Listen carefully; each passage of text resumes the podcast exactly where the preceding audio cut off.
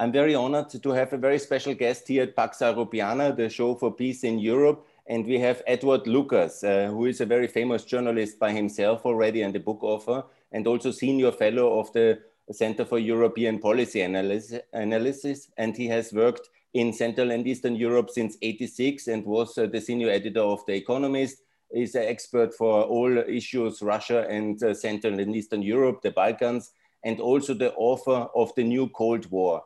This is a very important book, a milestone in our understanding of our relation with Russia. And I'm very honored that you take the time, Edward. And I would like now to ask you uh, to present yourself uh, shortly to the audience. Welcome to the show. Well, thanks so much for having me on this on this podcast, and greetings wherever you're listening. I'm here in uh, in Southwest London, and I've been interested in this um, really since I was a small boy. I was um, fascinated by the idea that countries could disappear from the map, because if you come from Britain, Britain's pretty much looked the same since uh, um, a, th- a, thousand years. Um, we occasionally get a bit bigger or a bit smaller, but there's been something called England around since uh, almost since the days of the Roman Empire. And so the idea that countries in the Balkans or the Baltics and elsewhere could be um, big one moment and small the next and then disappear, um, this was astonishing to me. And it's, uh, I think that still the idea of the rise and fall of nations and of empires um, is is still a, a, very profound question. We see it both with Russia's attempt to recreate a kind of Russian empire, and also with China's attempt to create a sort of soft empire through infrastructure and control of the way we um, speak and publish and interact with each other. So these are old questions, but they always have new forms. You're the author of this famous book, in a way, iconic book, The New Cold War. Already in 2008, you published it. Uh, what was your insights already so early, before the Georgian War and the terrible things of 2008 in the summer? You were able to understand and assess uh, very early the crisis we are in with this modern Russia. And can you explain a little bit what made you understand the situation so early? Well, in a way, I wish I'd written the book earlier, um, although perhaps it wouldn't have been so easy to get it published. Um, but I've been worried since the 1990s about several things. One was that Russia wasn't going um, in what one might call the right direction, um, wasn't turning into a um, law governed democracy of the kind that was slowly and painfully taking shape um, elsewhere in the region and instead the old KGB hadn't really been got rid of, and we had new elements of the KGB allying with organized crime and with business and with government administration. And these features were already visible in the what we now regard as the sort of quite friendly 1990s. But I was worried even then. I was living in the Baltic states, and I could see um, how Russia had um, what we now call hybrid warfare tactics, the use of money and propaganda and energy blackmail and other um, sort of subversion active measures against the Baltic states. And I could see that this was not going to get better and would eventually affect other countries too. And I saw how the Baltic states and Ukrainians and others were warning the West, even in the 1990s, watch out. And that people giving those warnings were being ignored or patronized, belittled, told they you have you're pretending as if your hair's on fire and don't uh, don't exaggerate. So I came into the Putin era already quite worried about Russia. And then when I, when I saw under Putin intensified this, both his attempt to um, kind of persuade the West that everything was now friendly and his charm offensive to the Germans, to Gerhard Schroeder, to Tony Blair, um, to the Bush administration, um, his cooperation with the war on terror, particularly with Afghanistan. I was very worried by that. And then I was worried by, these very dramatic things we saw: the assassination of uh, Anna Politkovskaya, the really, you know, what by today's standards is quite mild, but by previous standards was quite startling descent into repression in Russia. Um, the cyber attack on Estonia, the bronze soldier attack, um, in uh, and the uh, the poisoning of Alexander Litvinenko. And I felt these were like alarm bells ringing, and why was no one noticing? So in 2007, I pit, early 2007, I pitched the book to a publisher, and I wrote it in the summer of 2007. Um, and one of my messages was, "Watch out! There's going to be a war in Georgia," and I was vindicated on that. Another message, which remains very true to this day, I think, is, is to warn about the weakness of the West when it comes to money. And I put it like this if you think that only money matters, then you're defenseless when people attack you using money. And um, this has become a big theme of everything I've done since the idea that democracy is vulnerable to dirty money in the hands of hostile, um, of, of, of, of, adversaries and hostile nation states. There was then this um, terrible year of uh, first 2008, then came the Obama reset, and then in 2014 came the shocking events of uh, the Crimean annexation, the start of the Donbass war, and how did you experience and did you feel vindicated by this uh, aggression of Russia? And um, what is the feeling when you say it and then something terrible happens? And uh, please, can you elaborate on the year 2014? Yeah, well, in a way, I wouldn't say I felt relief, but there'd been a period um, under Medvedev and the reset when things seemed to be superficially going in a different direction. And although I was I tried to be quite um, optimistic about the reset, and I thought it was a defensible diplomatic gimmick to just to try and um, make the most of whatever changes were happening in Russia. I quite quickly became quite cross that the, the victims of the reset were the countries of Central and Eastern Europe who were having their arms twisted to get with the program. And I was, I, and I still remain cross with the Obama administration and the people in it for, for, for that. And I think they haven't perhaps paid the price in criticism they should have paid. And the attack on Ukraine in 2014 did finally get um, the West to start taking things seriously. We'd, we'd seen a bit in terms of NATO making contingency plans for the Baltic states. That was a good thing the Obama administration did, but they were pretty sketchy plans. Uh, they weren't really, and they were the, the, sort of minimum that we could do rather than anything that was effective. So that changed after 2014, and we had a serious NATO presence, which is continuing to get more serious in the Baltic and also in the Black Sea, um, with plenty still to do, but it's going the right direction. Um, I think I also feel vindicated very much on the energy security side. That back in the early 2000s, I remember going to the um, I think it was the German energy ministry, and saying you need to watch out because your your gas dependency on Russia, and being told, Herr Lucas, are you seriously telling us that Russia would use energy as a weapon? Um, I, I, think a little bit later on in the Kanzleramt, I had someone saying, Are you seriously saying that, Herr Lucas, that Russia would use information as a weapon? And we've seen both of these. And with information, we're still playing catch up. But with the energy, it's been transformed really, although Russia built Nord Stream 2, and we have the European Commission really getting to grips with Russia on the monopolistic, abusive, corrupt um, framework with which Russia was exporting gas. We've seen the uh, effective the prosecution of Russia for market abuse. We've also seen lots of infrastructure being built. And this meant that when the war in Ukraine, Ukraine came, we had already taken quite a lot of the measures um, that we needed to be a bit more economically resilient. But I still feel really angry that Ukrainians have died in their thousands and had their lives ruined in their tens of thousands and hundreds of thousands because the West got it wrong. If we had listened earlier, these people would be alive and their lives wouldn't be ruined and Crimea wouldn't be occupied and Eastern Ukraine wouldn't be the site of a, of a, of a war. And I think that the West uh, has, has taken the most expensive postgraduate course in geopolitics in the history of the world and other people have paid for it. How do you see the next steps in our relation with Russia? We have a new American president. We have some German, French efforts for appeasement and for kind of a common meeting, EU, Russia. How do you see? Will we have a kind of a better face with Russia or is this confrontation continuing? Well, I feel this Bob Dylan song, When Will They Ever Learn, should be playing in the background. And um, it really just is astonishing to me that the um, that particularly President Macron, whose own election campaign, let us not forget, was hacked by the Russians who tried to leak it in a way that would be damaging for him, and who started off as, as a, an admirably hawkish um, uh, Russia uh, approach to Russia, um, that he's still doing this and playing these silly games which go over the heads of the East Europeans. Now, if there was a way to have better relations with Russia on climate change, for example, or on the management of space or nuclear weapon um, arms control, or any other kind of arms control. I'd be in favor of that. I, am not in favor of putting Russia in a complete deep freeze.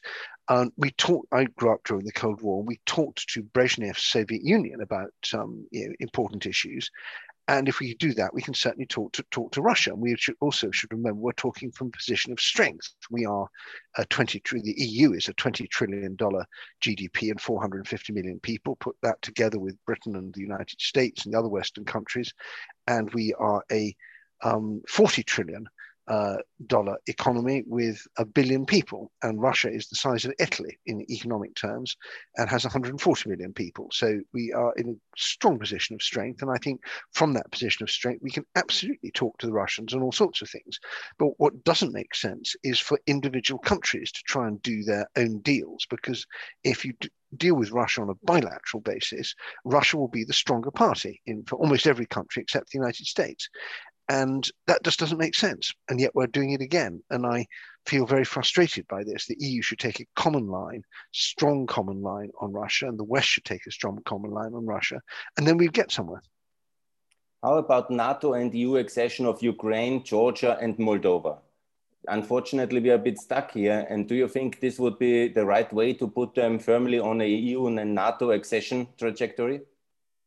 Well, I, I, was strongly in favor at the time, and I think that we should have, right back in the 1990s, we should have said all these countries have membership action plans with very clear public criteria. And when you meet these criteria, you will join NATO.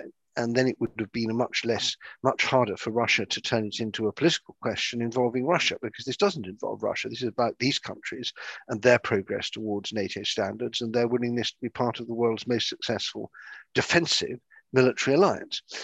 But we've we've mishandled it so much now that I wonder if NATO is ever going to be in a position to take that decision. It has divisions within NATO, and so I, I, I worry that train has left now, and I note with alarm the way in which NATO, Georgia particularly, is moving away from the West. And Ukraine is beginning to think differently. We see Ukraine saying nice things about China and saying that its main strategic partner is Turkey. And you know, we've taken these countries for granted for a long time and have made them sit and sit and sit and sit in the waiting room. And the result is they're getting impatient and our offer looks stale and um, so we, I still strongly believe we should support Ukraine. We should sell Ukraine weapons. We should give Ukraine free trade, much deeper and more comprehensive free trade with the European Union. We should be investing in Ukrainian public services and infrastructure and bring Ukraine into the Three Seas initiative. And, and there's a long shopping list of things we can do. Um, I'm worried that the NATO question is now receding into the into the far distance, and um, and and that's bad for Ukraine. It's bad for us in the first Cold War, it was even possible to integrate Western Germany fully in NATO in 1955. And it was much more controversial and uh, crisis times in 55. Why not to have Ukraine as well without the occupied territories in NATO and uh, see for the future? Well, indeed. I mean, you know, NATO was very flexible in the past. Um, we also had countries that weren't democracies, you know, Spain, Portugal, um, or, or, Turkey at least, was and, and Greece under the colonels and so, I mean, in the end, NATO is a mixture of idealism and realpolitik. And um, when we were facing the existential threat from the Soviet Union, we were able to do things that we that we now think are difficult. And I disagree with that. I, I also feel that NATO should be much bolder when it comes to China. Um, if we want the Americans to stay in Europe, we have to give the Americans much more help on, on dealing with China. And I would like to see a uh, NATO naval presence in the South China Sea on a permanent basis, not a visiting basis. And we should be saying to the Americans, how can we help? You know, we are your big, your best and biggest allies. You have a serious problem here. Um, we want to help you. That would have been far more useful than wasting trillions of dollars and thousands of lives in these wars in Afghanistan and Iraq, which have brought nobody any any any long-lasting benefits, as far as I can see. About Nord Stream 2 and the German elections now coming up in September do you think, uh, and also the Americans now having waived their sanctions, what's your opinion on Nord Stream 2? Can it be still stopped and should it be stopped uh, by the Germans? I think, again, it's very late. Um, yeah, this is uh, the house is not just on fire, but is almost burnt to the ground, and we're still asking whether we should be calling the fire engine. Um, I um, I think that the this administration has decided to prioritize relations with Germany um, over the interests of other countries, and that sends a very bad message. It sends a very bad message to the Poles and the Ukrainians and the um, the Baltic states about America's priorities. Um, it also sends a bad message to Germany, which says we will indulge you in your bad behavior. And this is actually not good for Germany because this pipeline doesn't just export gas, it exports corruption and influence. And there's already far too much um, Russian um, money and influence and, and uh, uh, pressure in German, German, politics. We don't want more of it. It also undermines the politicians in Germany who've been um, campaigning against Nord Stream and saying this is going to do terrible damage to our relations with America. And then America turns around and says, well, actually, you know what, it's almost built now, so let's forget it. I think that the, the best way forward now probably is to exert a very heavy price um, in exchange for its completion. So to have a legal commitment to buy gas via Ukraine, to make sure the gas that comes through both Nord Stream 1 and Nord Stream 2 is um, subject to the strictest interpretation of the EU um, single market in gas, so no um, destination clauses or anything like that, and uh, to ensure that the um, the EU invests heavily further in the gas infrastructure in Eastern Europe with more LNG terminals, um, completing the interconnectors, um, developing other resources. But I also think it's it's worth remembering that we are moving away from from gas um, in in Europe. We need to move towards the hydrogen economy and towards renewables and towards uh, other um, forms of of energy. So um, yeah, the faster we do that, the the more um, irrelevant Russia's energy um, influence on us will seem. Um, so if I if I could, I would stop it at once. I'd rip it up and sell the pipes somewhere else. But I think more realistically, we should just exert a very heavy price for its completion. And maybe okay. the new German government, maybe the new German, the next German government will do that. Edward, with the Americans being so lenient with the Germans now in the energy question, could the Germans not exert the influence in the European Union to get Ukraine at least the EU potential candidate status together with IPA funding, which would make Ukraine much faster reforming and much better for everybody? Absolutely.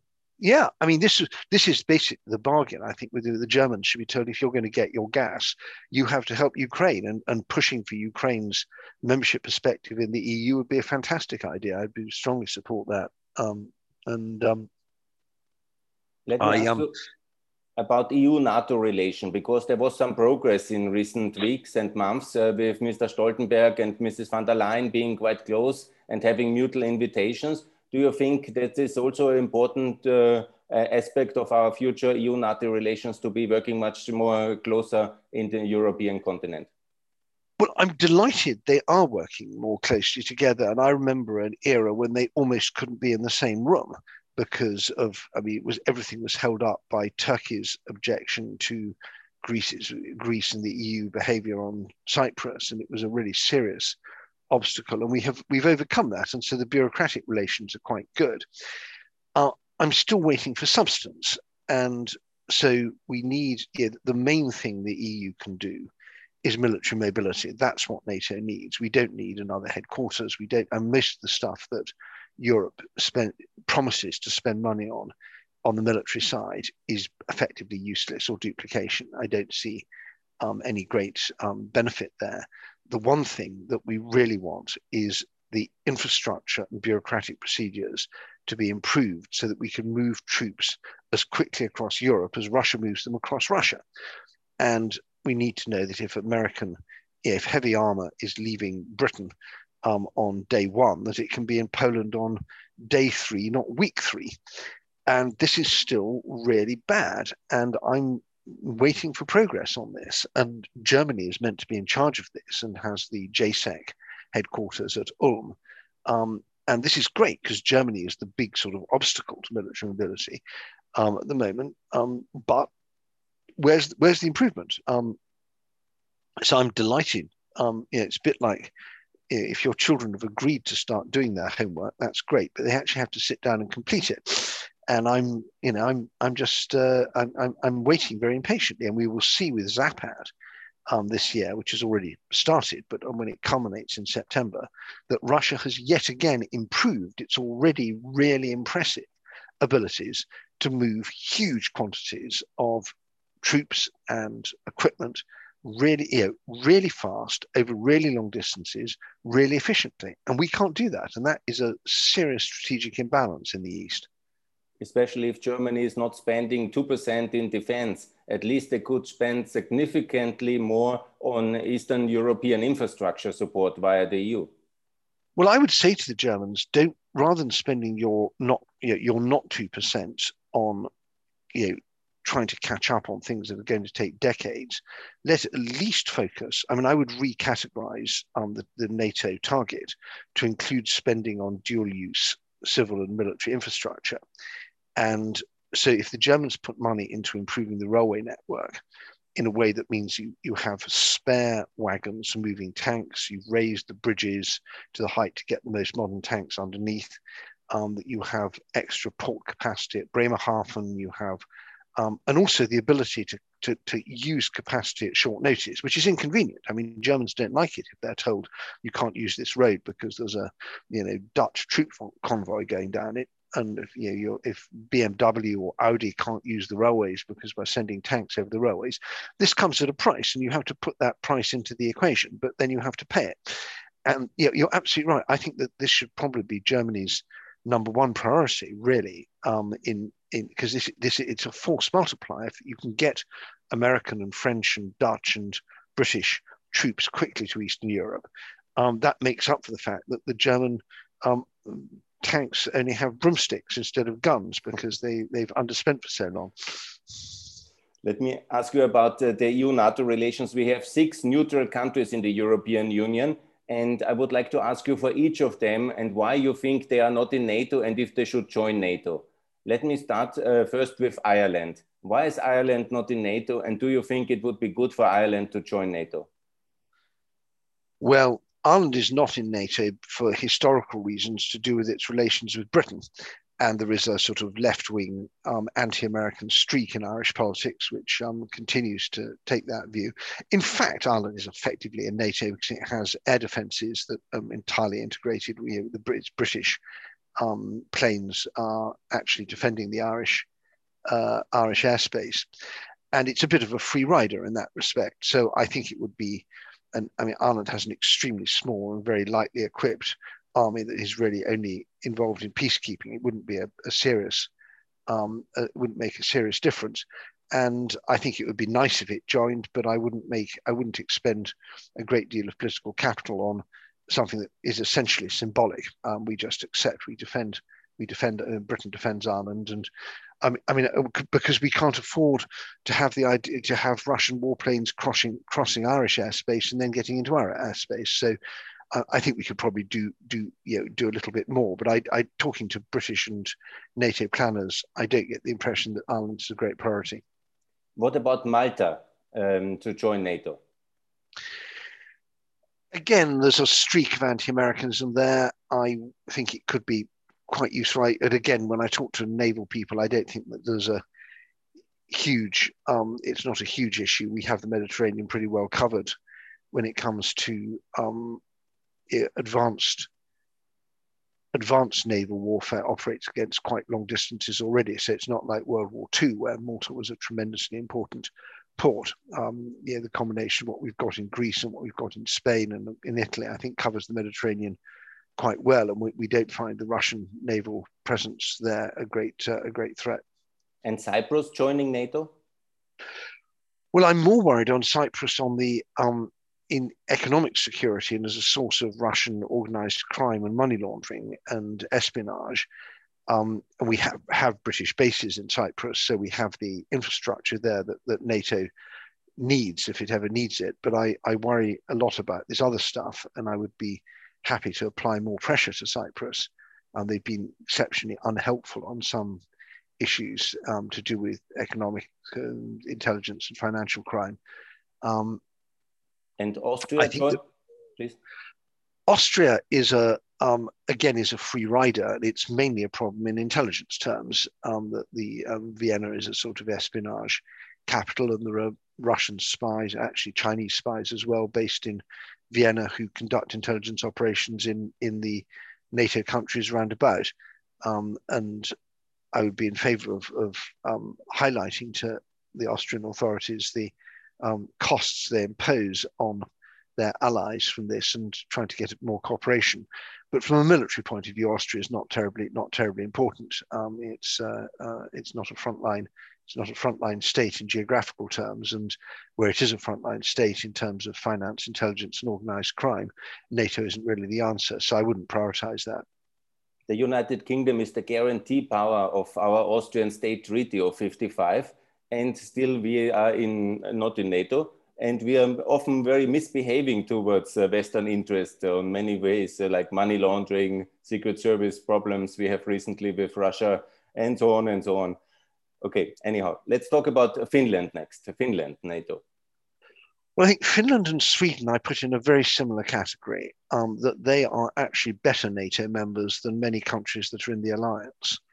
And we have a lot to learn from them um, in terms of Finnish total defense, particularly, um, is a really admirable model, and everyone should be trying to copy it. Um, but this has, I wrote a big report on, on this subject uh, six years ago, and I argued then against fetishizing NATO membership, but instead concentrating on practical cooperation.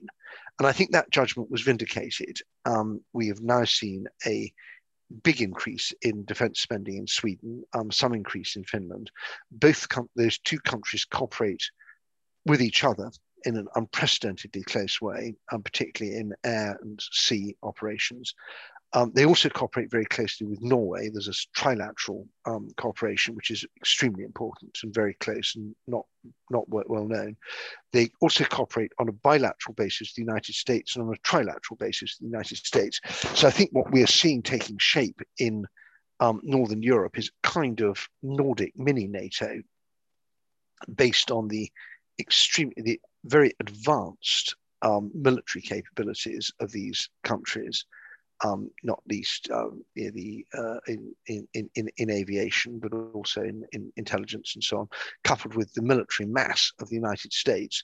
And they're also members of the Joint Expeditionary Force, which is Britain's sort of the British-led mini mini NATO for, for Northern Europe.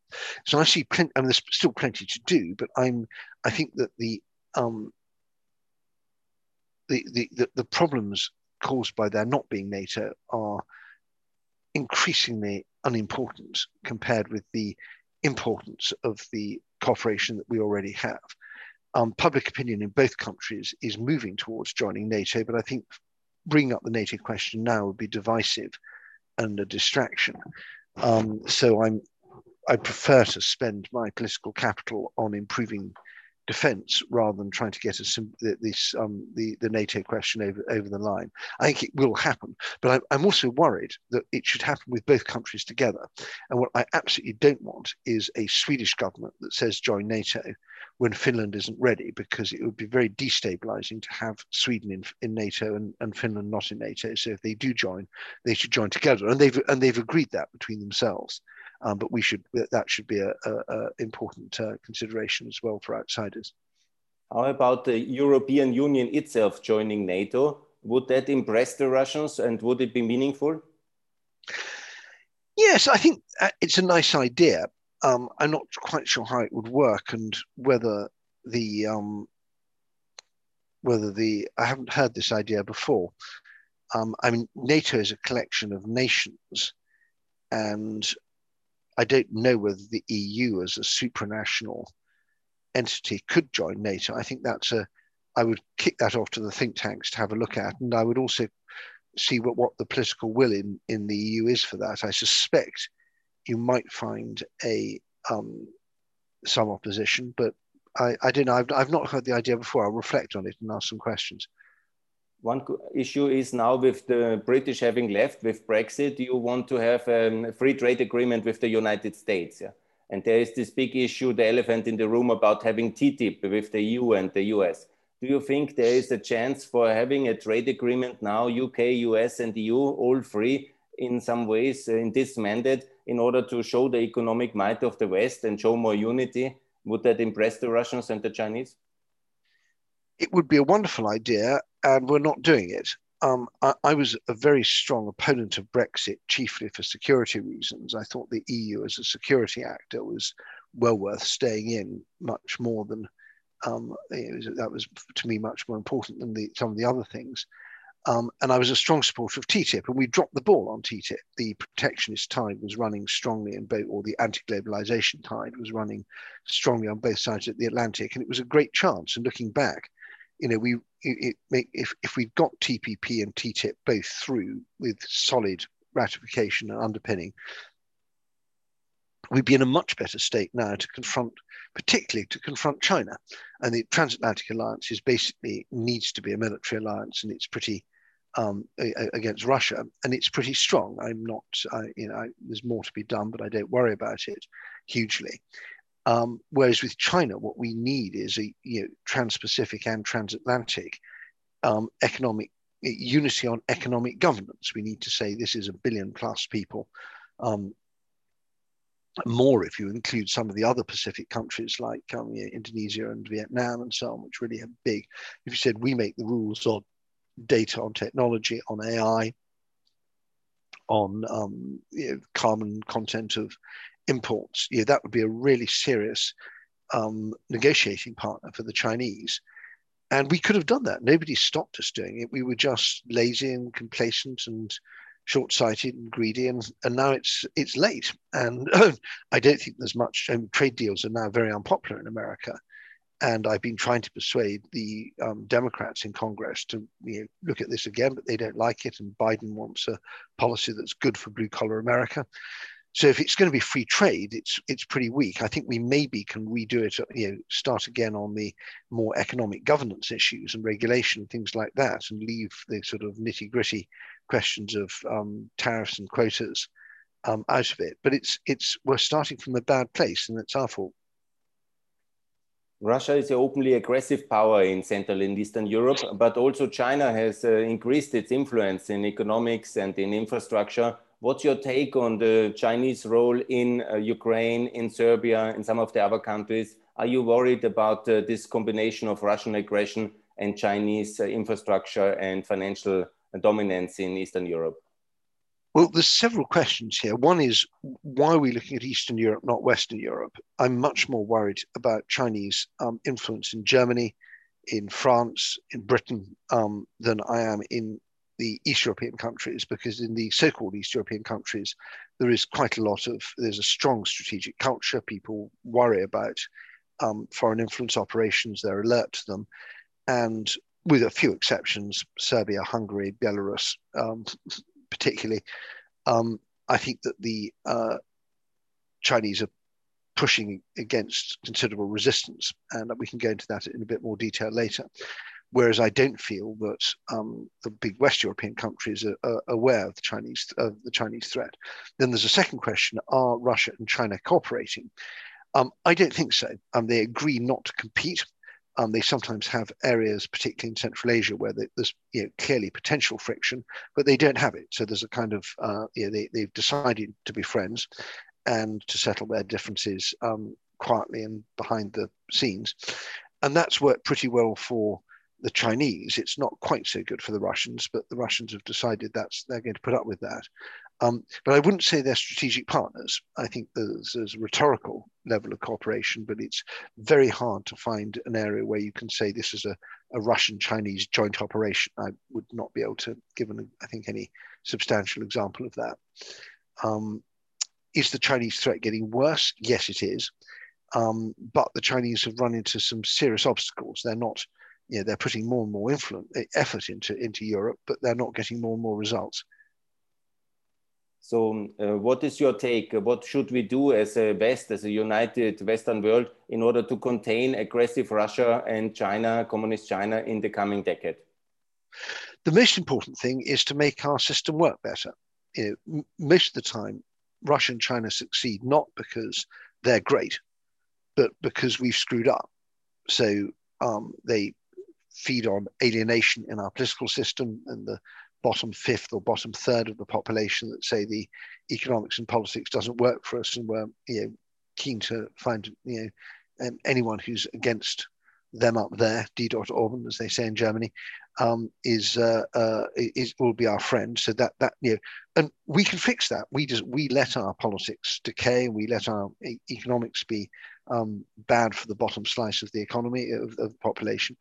Um, we can build better inf- infrastructure. If if we were building a railway from Budapest to Piraeus via Belgrade, then no one would be asking about, about a, a Chinese one um, if we um, the connectivity in the eastern half of Europe is the last legacy of the Berlin Wall. We have whether it's roads, railways, pipelines, um, whatever.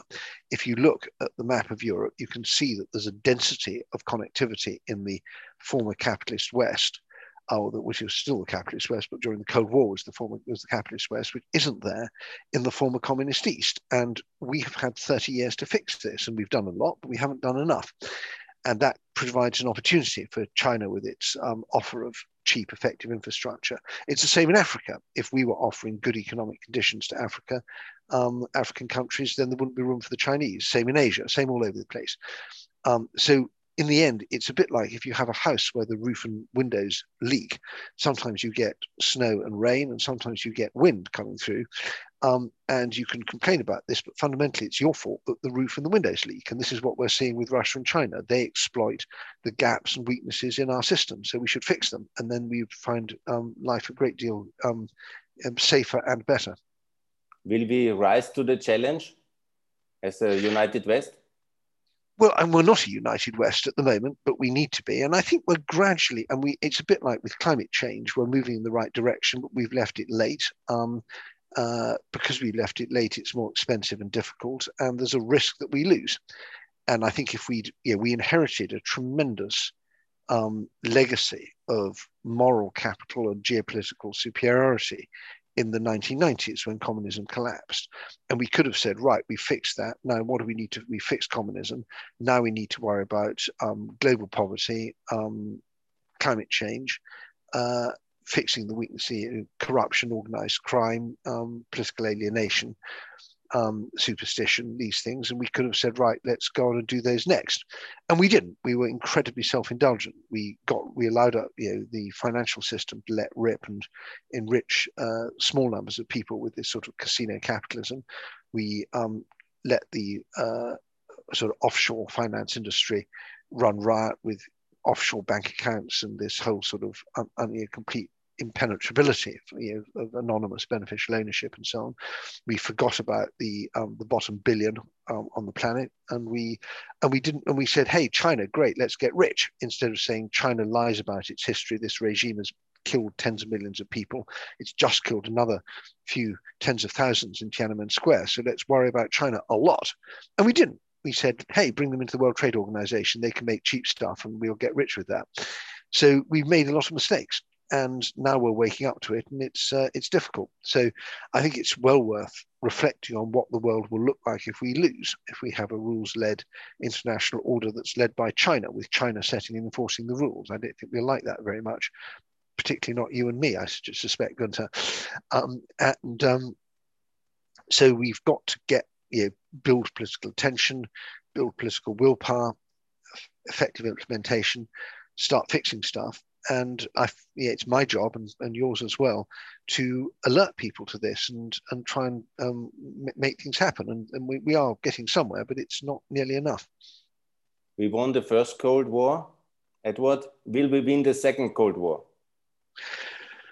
It's an open question, and we, we nearly didn't win the first Cold War. We nearly had nuclear accidents which would have obliterated everybody, and we were much closer to that than we realized at the time and you know, communism did quite well in Europe in the 50s and 60s, and there was some serious problems with NATO, and you know, France pulled out of NATO. Other countries could have done. There was the um, there were a lot of accidents along the way, and um, we we in the end, I think it wasn't so much that we won, although we did win. It was more that communism lost. That communism was a terror had two huge difficulties that it killed tens of millions of people and led a you know, miserable um, life for the people behind the Iron Curtain. It was a very hard sell. um, to say, hey, let's all live like people do in the Soviet Union. And that was increasingly clear.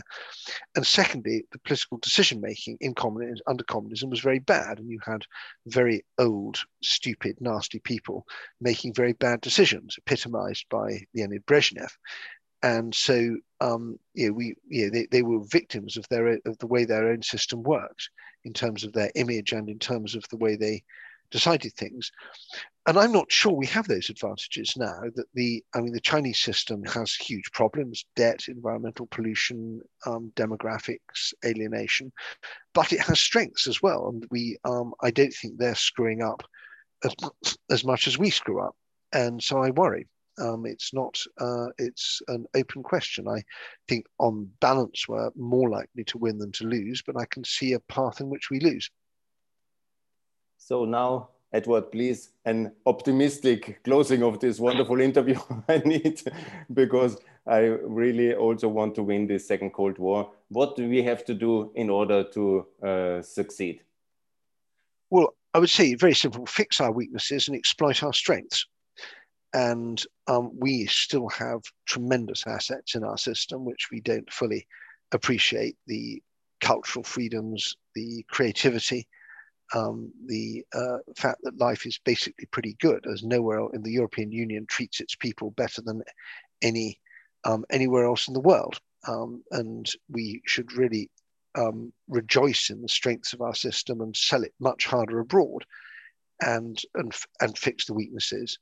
Um, we should also attack the weaknesses in their system, and I think we could still do a lot more to highlight the corruption and incompetence um, in the Russian and Chinese systems, and we could stop laundering the dirty money from these systems would be a really good first step because it's one of the paradoxes of these people is that they steal money at home and then they invest it abroad in real estate in London and educating their children at Harvard and and we and they do this through anonymous shell companies with the help of our best bankers, lawyers, and accountants. And so, if we simply clean up the anonymity in the fin- in the financial system and penalise the enablers, who are the sort of you know, collaborators, they're the sort of financial and legal quislings of the of the modern era. Um, that would already you know, send a powerful moral signal and that we're back in business as a moral entity, and it would be a very practical one. So um, you know, we and I'm delighted that the this administration is finally getting to grips with what they call um, th- it threat finance or illicit finance, but we see. Um, even under the Trump administration, there's progress, and now there's more. And I, I just gave evidence to Congress the other day on kleptocracy and how to deal with it. So I think the the awareness is is growing, and um, we have the tools. Everything we need to win is to hand. You know, we are not, we don't have to invent new stuff. We just need to use the tools that we've got and use them decisively and effectively and bravely and and and morally, and um, then we can do it. So I'm I'm still optimistic. I'm just I'm not quite sixty, and I hope that by the time I finally hang up my laptop and sit back and watch the cricket, I'll be able to say that we've done this in maybe 20 years' time. Um, and um, I hope to raise a, a, glass of beer with you, Gunter, to celebrate our victory.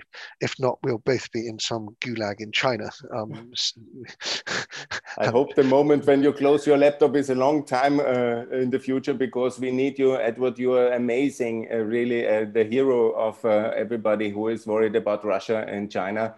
And I want to thank you very much uh, for all your tremendous work, also your visionary leadership with the book of the New Cold War and also the other books you have written about our relation with Russia. And I want to thank you very much that you joined Pax Europiana and um, really for your time and also for your leadership.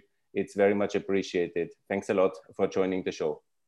Well, Gunther, thank you. Herzlichen Dank. It's, your, your questions are excellent, and I really appreciate your friend, friendly presence on Twitter. And although we've never um, met in the flesh. I'm sure when we do meet, we will get on absolutely splendidly, and I look forward to continuing our friendship in real life. Thanks a lot. I will stop.